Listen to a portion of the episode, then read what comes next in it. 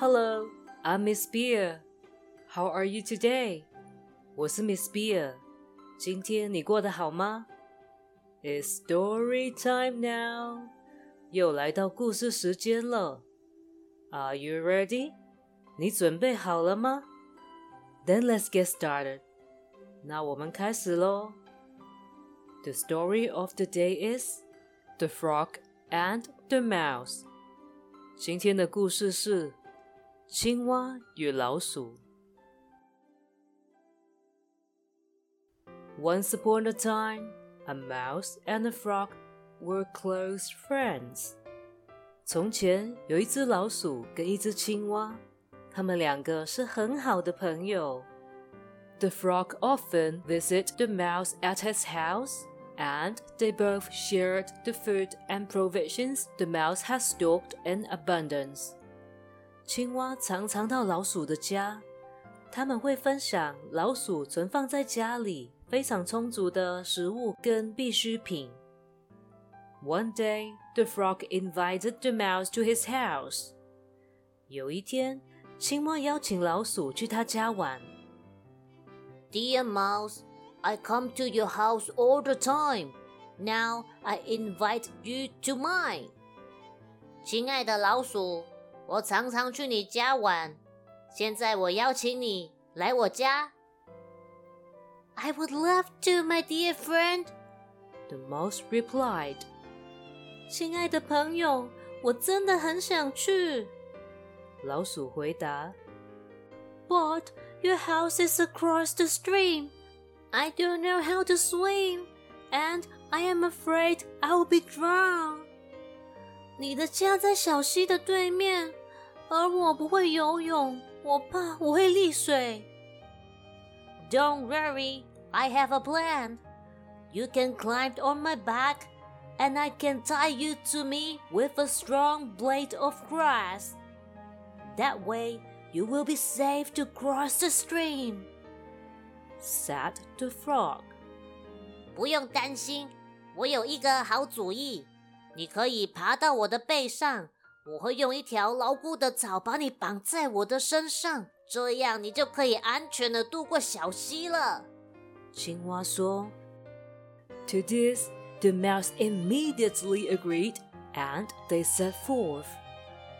因为这样，老鼠就立马答应了。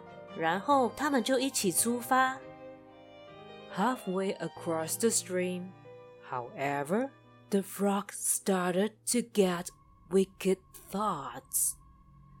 但是溪才过了一半，青蛙开始有了一个很坏的主意。If I were to let the mouse drown, I can get all his food stock and never have to worry about being hungry. The frog thought. 青蛙心里面想： 如果我让老鼠淹死，我就可以得到它所有食物，永远都不用担心会饿肚子了。So the wicked frog dive for the bottom of the stream. 所以，邪恶的青蛙开始往溪的底部潜下去。The mouse, realizing too late the betrayal of the frog, started to cry for help. 老鼠太晚才发现青蛙的背叛，它开始大声求救。Help me! Help me! cried the mouse. 救命啊！救命啊！老鼠大喊。a hawk flying above the stream saw the scenes and swooped down upon the mouse. 有一只老鹰 在小溪的上方飞过，刚好看到这一幕，它向老鼠的方向俯冲了过去。The hawk picked him up with its beak and started to fly high into the sky.